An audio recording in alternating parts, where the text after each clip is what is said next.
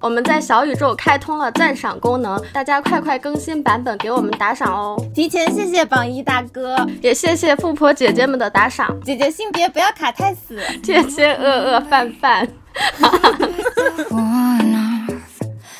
我是在职场上和别人井水不犯河水的阿华，我是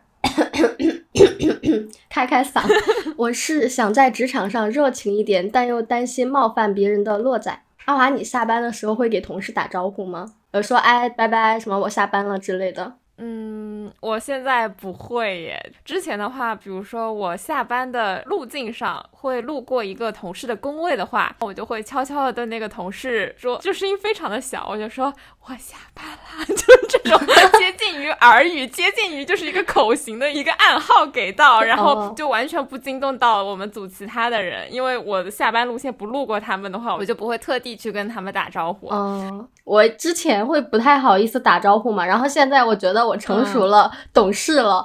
要拿捏一下职场的人际关系，所以每天下班的时候都开开心心给四周拜拜拜拜，就环顾一圈，然后告诉大家说我下班了。结果在工位上的同事看你就内心很烦，就面上还要跟你开开心心拜拜，就心里想他怎么这么早就下班了，我怎么还在工位上？对，就是被大家指出来之后才发现，哦，其实假如说你准点下班或者下的比较早的话，正确的打开方式应该是你偷偷。偷偷溜走，让尽可能少的人知道，然后能不打招呼就不打招呼，声音能小就小，然后能不拎包就不拎包。对对对，嗯，我觉得这个潜规则还是挺浅的，应该应该很多人都不知道吧？对，就甚至你在下班的时候，可以让你的工位营造出一种，哎，这人好像是去上厕所，又好像已经下班的一个状态。就我在国企已经发现，就大家已经深谙这种套路，就是每次路过一个工位，都会就是没有办法让你一眼看出他到底是下班了，还是去上厕所，还是去接水了，就是一个 非常生活化的状态啊！你不能像我这样啊，恨不得 全办公室的人都知道显眼包，一下班 全世界都知道。而且听你的演绎，好像还挺开心的，就最烦了，最烦这种心情很好的跟你打招呼，你越开心，我听的越烦。嗯，不过我之前就是属于，嗯，我到了一个新的 team 的话，我会看这个 team 的风格是什么样的。假如说我新到的一个组，哎，然后里面都是像你这样很开心跟大家打招呼，那我也会很开心跟大家打招呼。但是就是我新进公司之后，我发现，哎，大家走都是悄无声息，都是悄悄的走，所以那我也就都悄悄的走了。哎，那你在电梯间或者是卫生间偶遇同事的话，你会给同事打招呼吗？啊会，但是呢，我至今没有找到一个比较好的话题可以来应付这种就是长不长、短不短的这种偶遇时间，所以我现在和同事的打招呼就真的只停留在打招呼，嗨，hello，早啊，就这种 这种程度的问候，然后就尬住。我隔着电话已经开始脚趾抠地，抠出一座迪士尼城堡，就是很尴尬。但我现在都已经适应这种尴尬，就是一种你不觉得。尴尬，我也不尴尬，就是把找话题的包袱丢给对方，自己不背这个压力。对，这也是我前两天发现的哦。我一直觉得我是一个比较爱性人格、比较内向的人，但是我前几天被一个同事误以为我的 MBTI 是 E，他以为我是一个很外向、很社牛的人。你知道为什么吗？为什么？因为他每天都看到我在卫生间给各种人打招呼。很易啊！就是 你看，你下班也跟大家打招呼，然后在电梯间、在卫生间也跟大家打招呼，你不是个社牛是什么？可是我觉得这是一些基本的礼貌啊。你比如说，我上卫生间，大家在排队啊，或者是别人刚出来，你总要给别人聊两句。呃，就说，哎，你今天这个衣服颜色还挺适合你的，哎，你新你现在剪完头发之后长到这个长度刚刚好，或者是再不济的话，就说啊，今天天气好热啊，最近天气挺好的，就总要说几句这样的话吧。哇哦，你好会哦！我真的觉得这个很普通，就是可能我有一双善于发现美的眼睛，我我是打心底里觉得。这个颜色很适合我今天这个同事。你今天的发型确实就是刚刚好，我就是油然而生的一个夸奖。但后来发现，居然在职场里面被称作是一个很外向的行为。对，我觉得可能是因为。有一些人他并不是由内而外，他可能是为了 social 而去说这些话，然后导致这个风气都整体的变得好像主动找你聊天气或者聊穿着，夸你好看什么什么的，都是一些为了什么目的？为了应付这个呃场合所说的言不由衷的话，但是其实你是真心的在 夸别人。但是我就是属于那种，就是我当下就是反应出来，天呐，快点！就是现在这个场合，我需要一些应付的话语，我该找什么话然后我就 想到，比如说天气、穿着，然后我嘴巴说出来之后就会特别的尬，你知道吗？就是有种脸上写的我是装的，我是演的。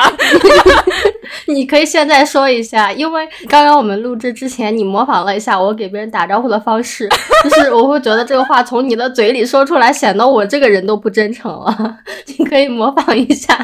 我在卫生间遇到，就比如说啊，今天天气好好呀，最近有点热哎，你吃饭了吗？就类似这种话，我不知道大家听着怎么样。我就是现在能说出来，其实对于我来说已经很努力了。但是我努力表达出来之后，好像大家的听感并不怎么样，就是我加分，就是反而人家会觉得哇，阿华好假哦，就是还要故意说这些话来引业。然后，所以我后来慢慢慢慢的。我就不装了，就是 就是我等着接别人的话，大家可能难以置信。我其实是爱型人格，然后阿华是一个非常外向的异型人格。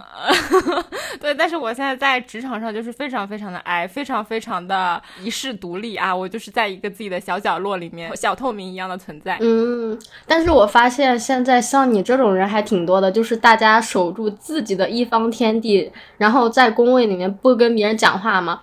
然后我就担心，像我这种。热情一点的人是不是都会冒犯到别人啊？嗯，这个可能每个人内心对于冒犯的尺度还不太一样。那我们两个应该就是两个很相反的例子吧？就我自己来讲吧，我想了很久，我都没有想到我被别人冒犯的场景。我想了一下，原因可能是因为我对这方面的东西不太敏感，或者说还挺钝的，甚至说别人冒犯到我都是一件很难的事情。假如说你冒犯到我了，我都觉得算你厉害，好吧？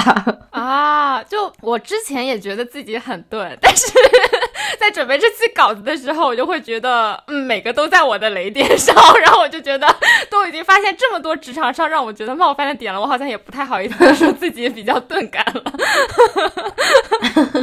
对，就之前也有和我朋友一起聊过，就是征集了一下大家在职场上感觉到被冒犯的瞬间。对，然后我甚至可以把征集来的这些冒犯瞬间。从一级到四级，这样 不断的递增强度，所以说这期我就来一个职场社交的闲聊，和大家聊一聊大家在工作当中遇到的一些被冒犯的小故事。那么，然后教一下大家怎么样去拿捏职场的边界感。啊，算不上教，我们算什么东西？也不能说教吧，就是 提供一个解答思路。呃，对对对对，分享一些我们努力拿捏的这样的一个过程。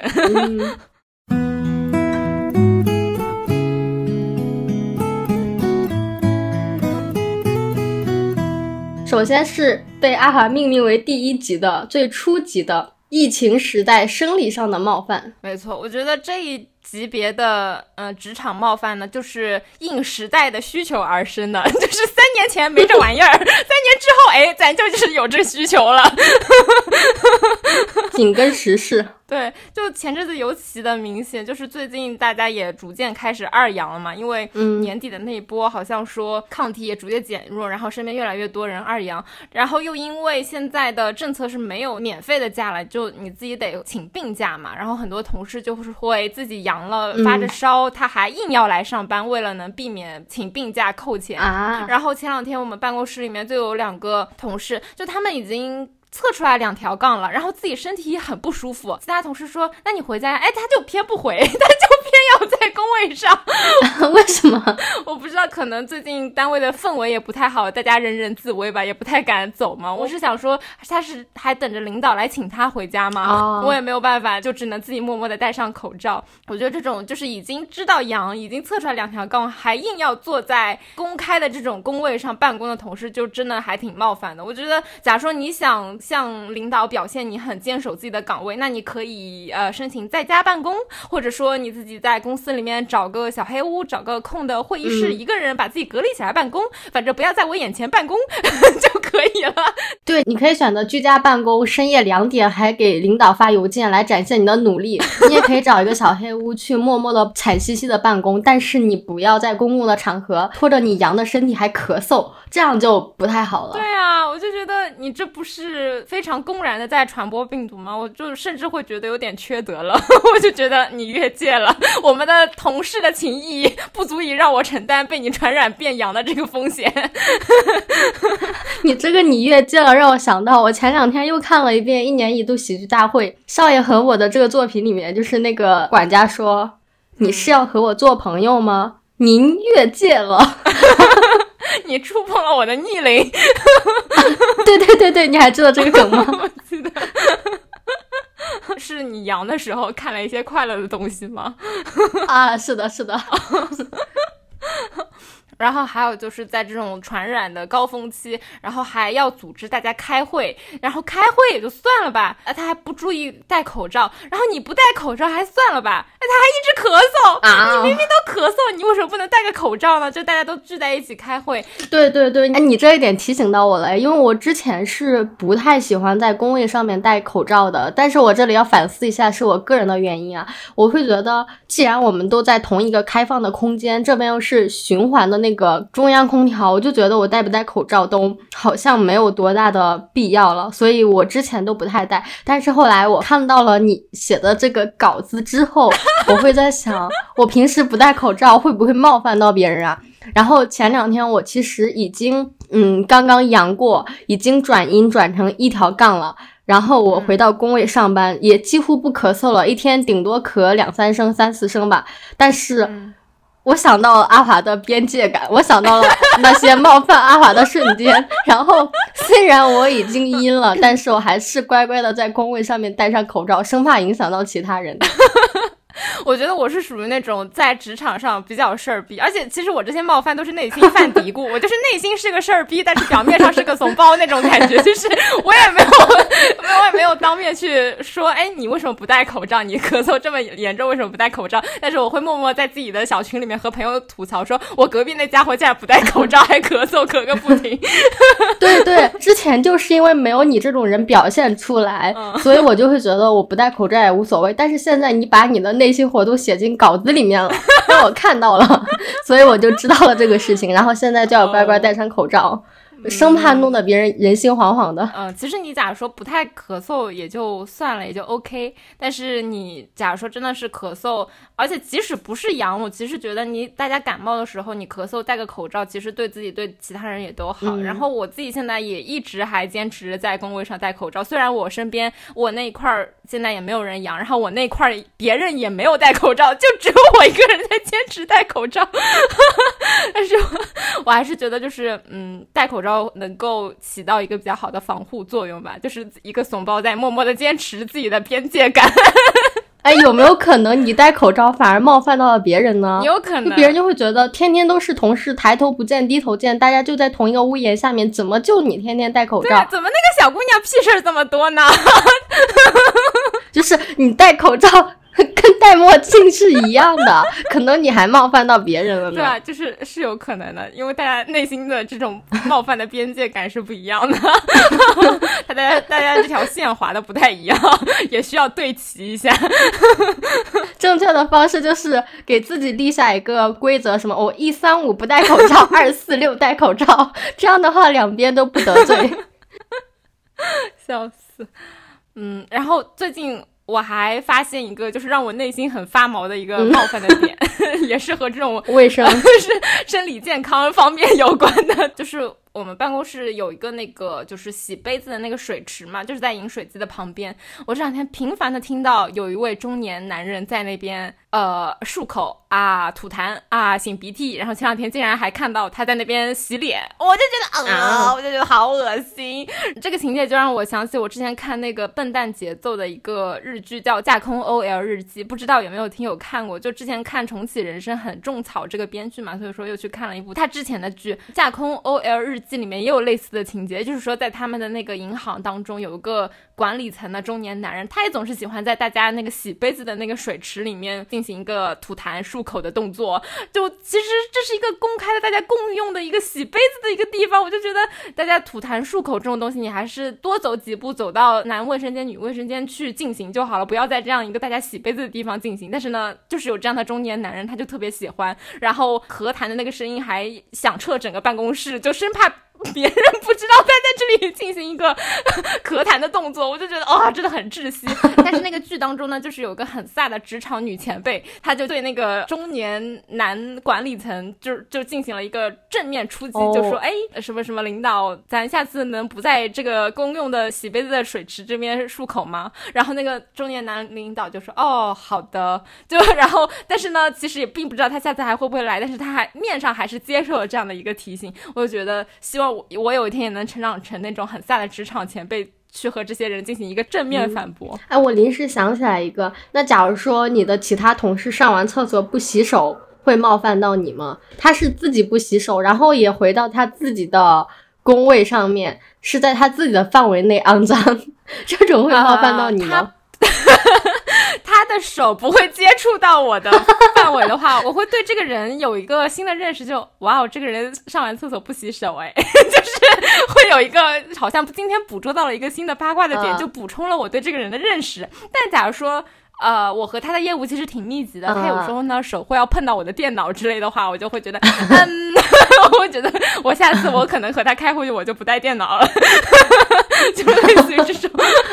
我不知道你有没有这种感觉，我没有，但是我要分享一个其他的案例，是我之前的朋友跟我讲过的，就是呃，A、B、C 三个人，A、B 是男生，C 是女生嘛，他们几个都是同事，然后 A 是那种很喜欢在背后讲小话的男生，他发现 B 每次上完小便不洗手，然后他经过多次观察验证，发现 B 他不是偶尔不洗手哦，是他每次。上完小便都不洗手，然后就悄悄的 敲键盘给这 C 这个女生说：“哎呦，你知道吗？我们组的那个小 B 哦，他每次上完小便都不洗手。”然后 C 就：“哎呦，好邋遢啊！”然后两个有在背后悄悄的讨论过这个事情吗？所以就会想说，呃，好像哪怕是自己。不洗手，自己的个人卫生习惯其实好像也会冒犯到其他人。对，就是幸好我没有进出男厕所，就是看不到我的那些男同事 他们的个人行为，就是不被我看到也就算了，我看到的话，我内心真的会膈应一下。后来你发现哦，原来他们都不洗手，甚至经常给你对接的人，然后他可能每次跟你讲话要拿手戳你的电脑屏幕，你后来才知道他们都不洗手。求求了，求求了！疫情三年还没有教会大家洗手吗？洗手七步法则好吗？手心手背大家都搓一搓，安全卫生你我他。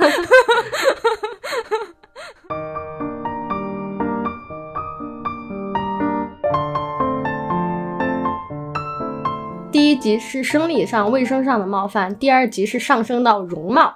就是有一些人会对其他异性，尤其是会对女性的容貌指手画脚。没错，就是这边呢，也是我 咱们节目就是进行到了一个我有一个朋友 环节，就是和大家分享一些我朋友的遭遇。我有个朋友呢，就是他们单位他的领导就。总是喜欢对她的容貌指手画脚，就是评头论足，就是他也不是说一个恶意，但是呢，他们总是要发表一番就是对你容貌的点评，就说，哎，呃，比如说小 A 呀，我觉得你眼睛挺好看的，但是感觉你的嘴巴不太好看，或者说你哪里哪里不太好看，哪里哪里可以更瘦一点，就是总是喜欢这样去。嗯，评论你的外表和你的外形，然后我朋友的内心 OS 就是关你屁事。但是这些领导就是喜欢发表自己的高见，然后还有一个朋友，他就是他同事很喜欢送他一些嗯自己并不是很喜欢的东西，就是把自己不要的东西送给他，是吧？也不是那种很破烂的东西了，就是他比如说买了某件衣服，然后他觉得风格不是很合适他，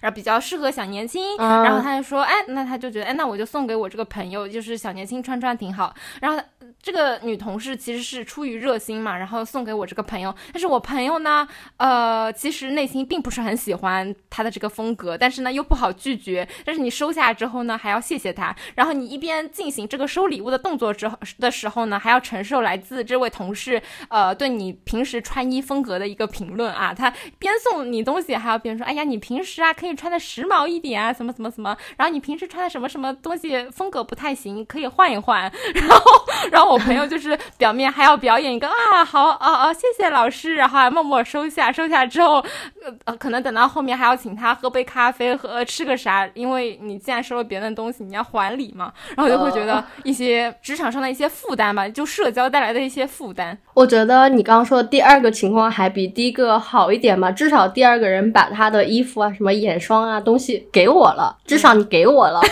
我表我还可以骂骂咧，我在心里面可以骂骂咧咧的接受，好吧，毕竟你这些东西实实在在的给我了。但是像第一种纯纯的去评价你外貌的人，我就会把白眼写在脸上，我觉得你有多远滚多远。对，但是这种就面上真的很尴尬。我就我想象了一下那个场景，我就真的就是感觉当时的那个场景肯定是一下子跌入了冰点，然后我甚至不知道怎么接，我就觉得，嗯，老师您说的对，然后还是说我也这么觉得，还是说我不这么觉得？我觉得自己挺好看的，反正你有什么想法吗？就假如说你的一个领导或者你的同事突然站着你，呃，什么？哎。洛仔，感觉最近你好像胖了一点，你会怎么说？我这种只会整活儿哎！我想到前两天在小红书上面学到了几种应付别人回答的方法，就是有一种什么窝囊文学，然后有一种什么什么文学，然后窝囊那个就是，求求你了，不要再说了，我求你了。我现在听到很多问题，第一反应就是整活儿，没有办法搞一些正常的回答，就只能甩梗嘛。但是你跟一些稍微年龄大一点的领导，你没有办法日常的交流，把你的这个梗说出来，领导会以为你不仅长得有问题，脑子有问题。我可是我真的不知道怎么回答，因为我我真的没有接触过年龄比较大的同事，而且我跟他们接触的时候，他们也不太会去对我的。什么私生活或者是外貌有什么评价？对的，我可能工作环境不太一样吧。然后家里面的长辈嘛，他们一般也都是夸夸你呀，因为一年到头也见不了几回嘛，所以遇到这种贬低你的长辈，我真的没有什么经验。对，其实这种职场上，尤其是对你这种容貌上的冒犯，就是非常浅层，就是识别度很高的这种冒犯，其实。大部分都是在一些年纪比较大的，就是假如说你的职场当中比较多这种中年人或者甚至中老年的这种同事的话，可能会比较多。但假如说你同事大部分都是年轻人的话，其实年轻人对于这种人与人的边界，其实还是。呃，彼此心里有杆秤的，就是 你也不想被别人榨汁，那你就也不要榨汁别人。但是年纪大的领导就可能就是或多或少总是会有一点这种，并非出于他们本意的一些冒犯。嗯，然后我想象了一下，我可能也就是一个沉默。我的沉默震耳发聩。对对对，我对我觉得我能给到的最大程度表达我不满的一个反应，可能就是沉默，然后等着他自己再去找个别的话题，就不接他。他的茶，让他冷场。我觉得这种怎么说呢？我感觉只能全靠别人自觉吧。然后我想到前两天看了一个视频，大概意思就是站在那个评价别人的这个一方的角度，就是劝大家你应该怎么样去对待别人的外形，对待别人的容貌。嗯，首先你要尊重别人的化妆自由。化妆自由怎么说呢？就是。他化浓妆的话，你不要逼逼她说你化妆怎么这么浓啊？她不化妆的话，你也不要说，哎呀，你不如化个妆吧，你素颜不好看，就是都别说，别管，哎，你就不要用你的标准去评价她就好了。她爱不爱化都可以，你别管。然后除了化妆之外，同理呢，就是穿衣服这个事情，嗯，穿衣服你也要尊重别人的自由。这里的自由就是，嗯，别人想要打扮的精致一点。骚气一点，你就不要说你好骚啊这之类的话。如果我怎么想到那个表情包啊？哪个？你好骚啊的表情包还能是那个洪世贤？呃，是是洪世贤吗？对，反正就是妻子的回家的诱回家的诱惑。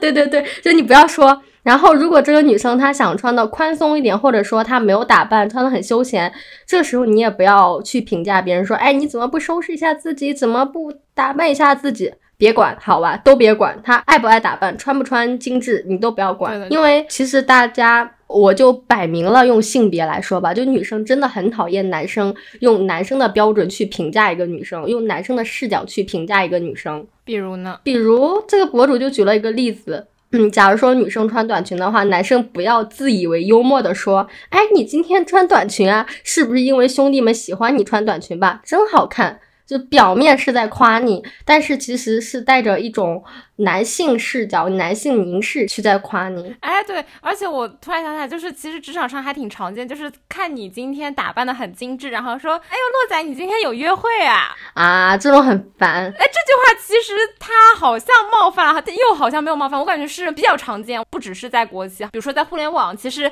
偶尔也会有出现，就是他的冒犯的意思没有那么的明显，对吧？你。你仔细想想，又会觉得他好像确实在多管闲事。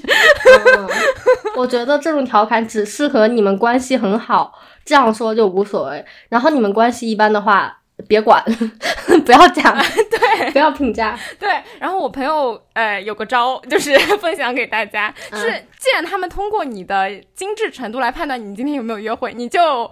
呃，混乱他们 就是让他们摸不清楚，你就哎一会儿精致，一会儿 一会儿休闲，一会儿休闲，一会儿精致，然后让他们搞不清楚你到底哪天精致是 for 约会，哪天精致只是 for 迷惑他们。那虚虚实实。暗度陈仓是吗？对的，就是或者你天天就是哎，我穿的好看，我心情好，老娘愿意，我就天天打扮的精致。那群无聊的男同事也不会说啊，你天天都有约会，就是也不至于的。啊，你这个说法，哎，我突然想到，我之前朋友确实，我有一个朋友之前确实跟我讲过，就是他也是平时穿的很休闲，就是 T 恤牛仔裤。嗯，卫衣裤子这种嘛，然后他如果哪天穿裙子的话，他走的时候，假如说跟另外一个男同事乘了同一部电梯，然后那个同事真的就会从上到下打量你一下，然后说哟，今天穿裙子啊，今天去找男朋友吗？说这样的话，那其实也是闲聊，但是也还挺冒犯的，点中点。就我觉得这些话就是属于我早期的时候会能接受的，但是现在听多了，就是醒悟一点之后，就会觉得有感受到被冒犯的，这这种微妙的边界。嗯，现在学过女权知识，你已经成了牛户路华。就不会反思自己的问题了。与其反思自己，与其内耗自己，不如发疯指责别人。对，而且以前会觉得，嗯，这逻辑没错啊。我今天要打扮好看，我可能就是去约会啊。然后我会觉得人家说这话好像很正常。嗯，对。但现在就会觉得，凭什么一定要是去找男朋友我才穿裙子呢？谁是谁说我穿裙子就是为了见男朋友了？而且我就算是见他，有轮得着你在这里指手画脚吗？然后在这里评价我？是的，是的。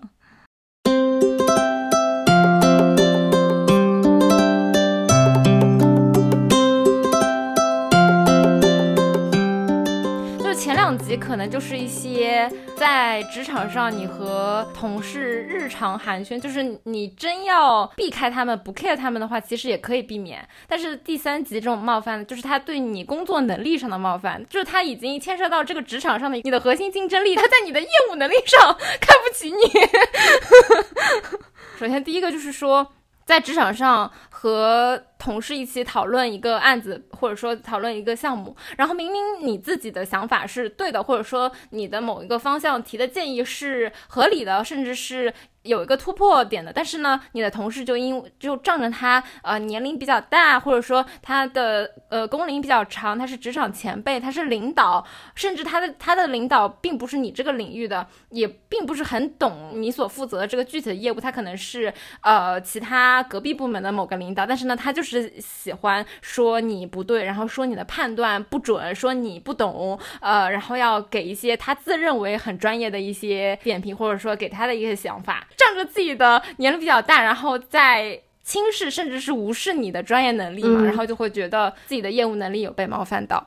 然后我这边有个非常细小、非就是日常生活当中非常细小的一个点，就是我朋友他比如说和他们部门的同事一起出去去见他们的客户，或者说是呃供应商，反正就是对接的一个，无论是甲方乙方，然后对方的呃同事来了之后，他本来呢是会。呃，尊称你为老师或者啥，但是呢，叫着叫着就开始喊你，哎，小姑娘，哎，那个年轻人，那个小跟班儿，然后就会觉得对方非常习惯上的看清呃年轻人的能力，这种感觉，就是他会觉得啊，你反正年纪轻，你也不懂事，你就是跟着领导出来，呃，什么小跟班儿这种 level 的，他就会觉得不需要再用那种对待领导、对待管理层的那种态度来平等的对待你。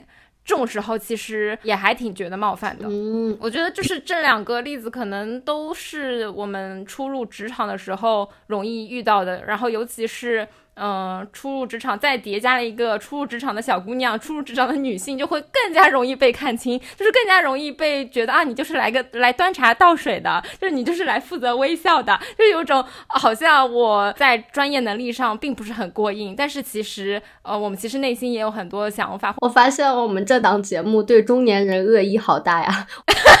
我们举的这些负面案例，好像都是中年什么吐痰的中年男性啊，评价你外貌穿衣的中年女性啊，或者是喊你小姑娘、小跟班，然后教你做事的中年男性啊，反正就是对中年人恶意满满。我们节目 对，因为一方面我在一个中年人比较多的职场环境，然后我也有比较多的朋友在这种就是中年人很多的环境，然后很不巧是，我们又遇到了一群并不是很。开放、先进、年轻的心态的中年人，所以说这种负面的中年人素材就比较多。那我也吐槽一个中年人，就是 你真的，你每次都喜欢欲意先抑，好搞笑，就是已经不止一次两次。就是你以为我要说好的吗？不是，还有更糟的。就是你以为我要不丑化中年人了吗？哦，我这里还有一些是负面中年人的案例。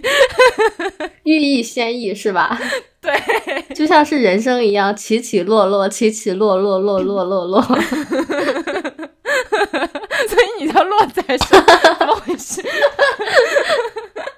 呃，我我有一个朋友，他讲过一个案例，他在一个年轻人占绝大多数的职场嘛，但是他们的部门领导，就是公司的几个大领导都是中年男性，然后他们运营部前段时间空降了一个。比较大的领导，但是这个大的领导嘛，他真的就是不懂业务，真的就是业务能力很差。他来这边就是可能是一些什么内部斗争啊之类的。他是某一方大领导的人，他来了这里啊，呃，但是他来了之后嘛，其实对于运营这个具体工作也没有多大的影响，因为全都是靠基层的一线的一些很优秀的年轻同事，大家很热爱这份工作，很努力很拼，才把这个事情一直给做得很好。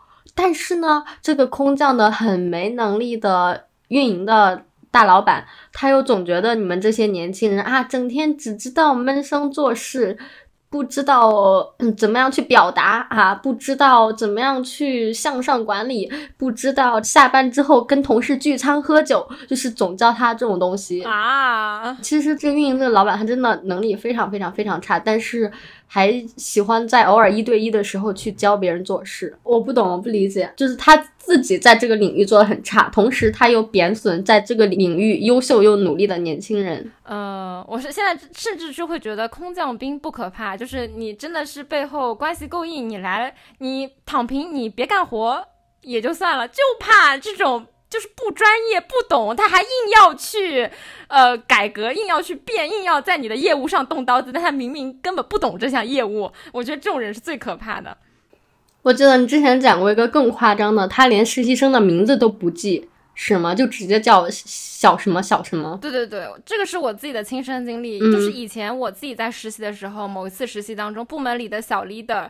就是他一直喊实习生，就只喊小妹、小哥，就是呃女实习生就叫小妹，男实习生就叫小哥，他连名字都懒得记，都不记哦。就是那个时候一开始也是觉得呃还 OK，但是我后来就会发现，比如说这个实习生他要离职了，下一个实习生来了，他的称呼是完全不变的，你知道吗？小妹、小哥，就是像那个人家外企里面不是有这种段子吗？就是领导的什么秘书一直叫 Lucy 或者 Susan，就是无论你。是谁来了？哦，对对对对对，我刚正好在讲，我觉得你这个部门这个这个人他比霸总还夸张。《小时代》这个电影里面，嗯，公民就是那个霸道总裁嘛，他给他的每一个助理名字好像都叫艾米还是什么，他就觉得。我为什么要花时间浪费在记忆这些没有意义的名字上面？对我来讲就只是一个代号。对啊。今天来了这个助理，那么你就叫艾米。如果你走了之后，下一个人来了，他还会叫艾米，也叫艾米。对啊。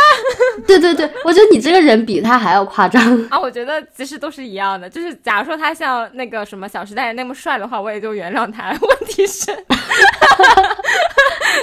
开玩笑，就是我觉得这种就非常不尊重人，就是他就拿一个代号，然后无限的呃。新人来就有人走，新人来就有人走，他都不记人家的名字，然后只用一个代称去称呼人家，我就会觉得非常不尊重人。然后我觉得这也算是一种冒犯。但是其实我把这个点讲给我朋友听的时候，我朋友其实他们说啊，这还好吧。所以这个度其实也是大家各自内心的对冒犯的感知的点可能也不太一样。然后那个时候就是在这样的氛围下，然后出现了一个小姐姐，她愿意记得我的名字，就会觉得非常像，她简直是像天使一样，好温暖。对，就是你看到一个尊重你的人，你会觉得他像天使。不过我觉得阿华，你确实还挺容易被冒。犯到的，就你是所有人冒犯的一个合集，就是。朋友 A 说哪个事情我觉得被冒犯到了，然后你就觉得啊，我也觉得，我也觉得被冒犯到。对我加一，然后 B 讲一个案例，然后你又会觉得你被冒犯了，然后 C 讲一个，你也觉得你被冒犯了，就是你是大家所有人冒犯的那个边界的合集。对，确实就是一个例子讲过来，我好像就是加一的概率会比较高，就比较少说啊，我觉得还好，这个概率就比较低。对对对。Darling, darling, darling, darling, darling, darling, darling, darling, darling, darling, darling, darling.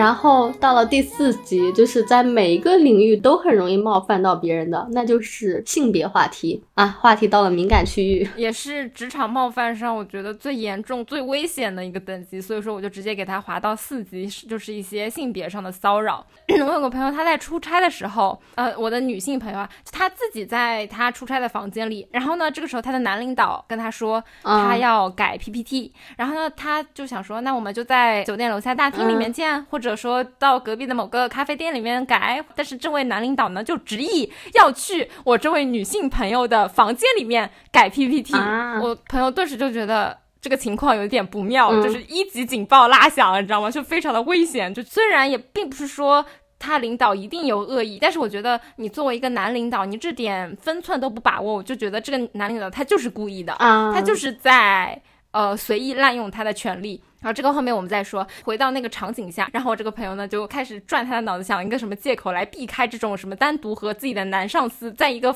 酒店房间独处的这样的一个尴尬的场景。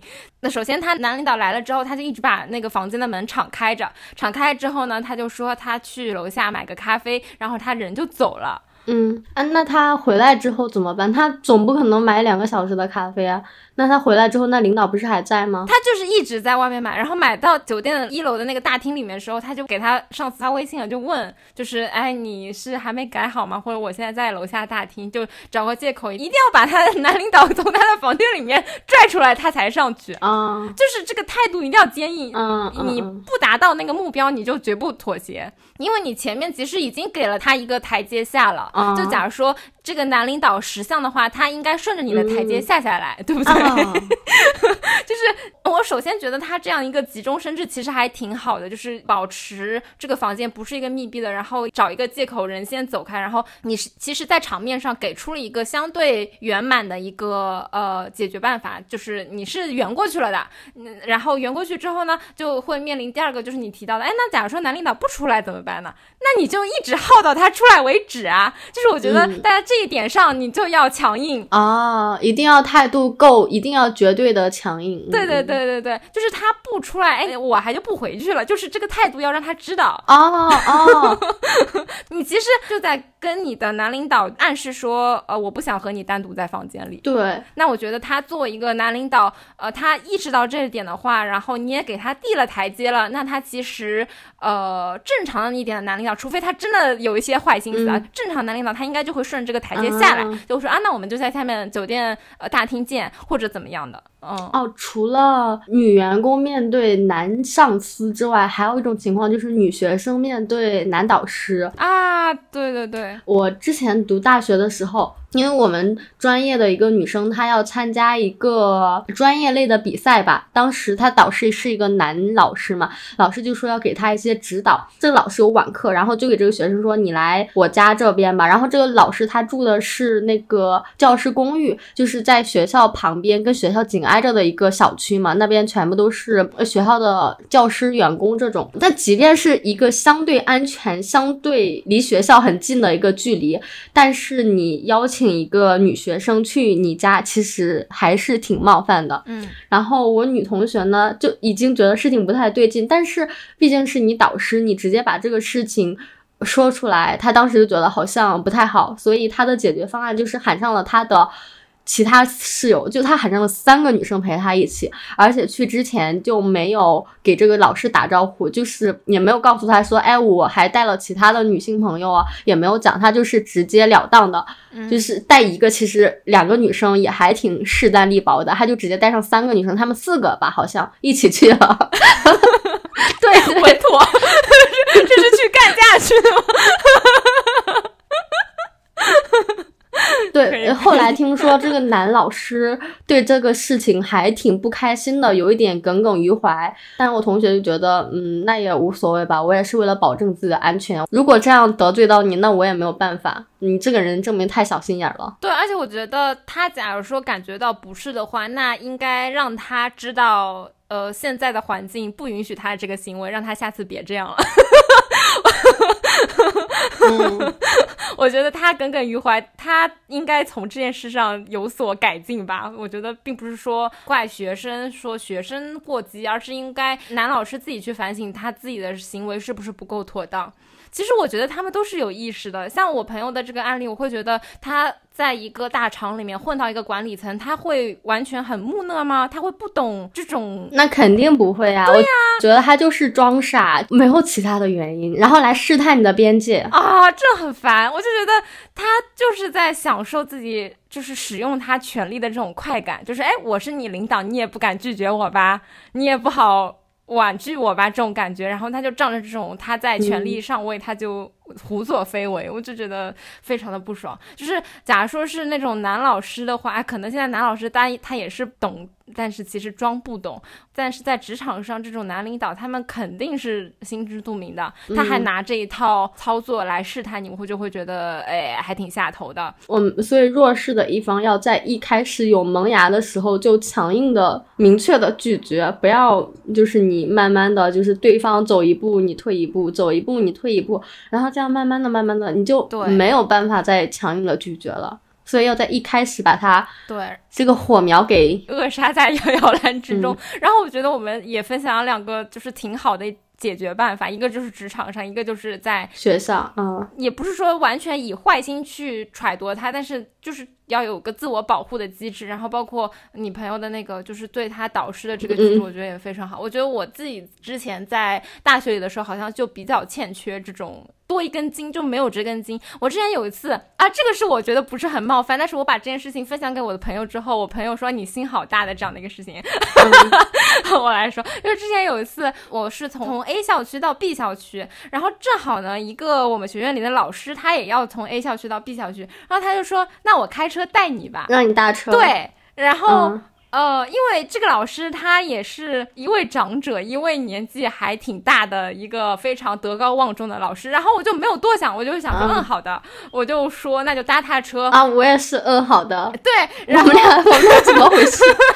然后然后在那个就上了他的车，车上就全程只有我们两个人。然后我其实倒还好，因为他因为他德高望重，对对他的那个教授的那个口碑已经很好，所以在我这边我就完全给他一个毫无防备的这样的一个心理状态。然后我们就这样从 A 校区到了 B 校区，然后进行后面的活动。我后来遇到我朋友之后，我就说，哎，我那个老师还挺好心的，把我从 A 校区带到 B 校区。然后我朋友说，啊，你竟然也敢称老师，你是不是傻？你竟然还敢单独和男老师乘一辆车，我我我才后知后觉，我会觉得，对哦，万一万一他真的有什么坏心的话，我这就是一点防御的机制都没有，就是因为我当时就是完全处于一个信任的状态，我完全没有 Plan B，就是没有一个后退机制。假如说万一出点什么事情，我脑袋就是一片空白，我就完全不知道怎么处理。哦，所以说边界感啊，什么冒不冒犯这个事情还挺个人的。就你看前面会觉得阿华是一个。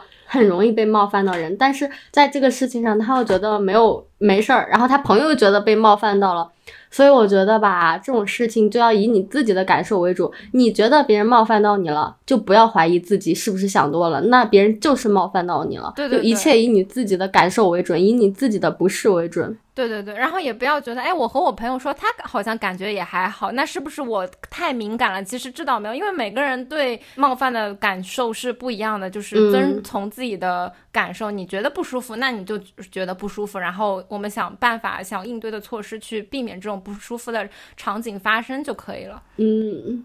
这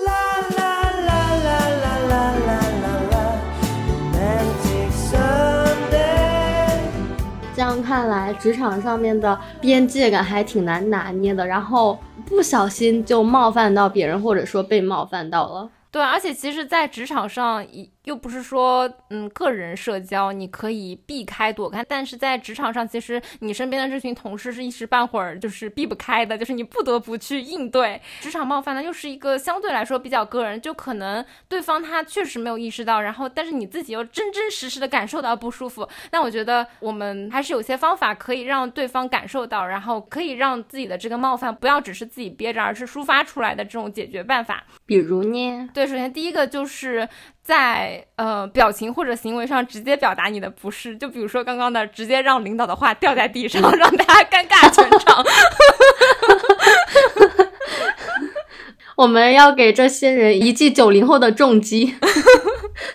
没错，就是让这些人感受到。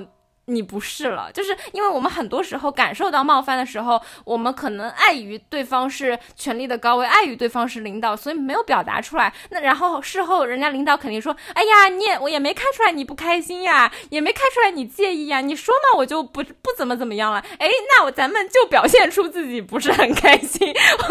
那第一步呢，就是从不接领导的这些你听着不爽的话做起，或者。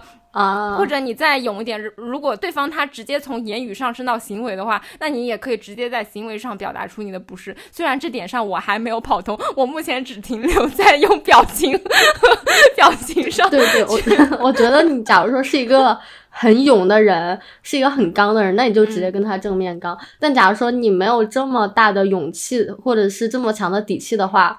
那你就把他话掉地上，你就用沉默让他去尴尬，咱就是以不变应万变。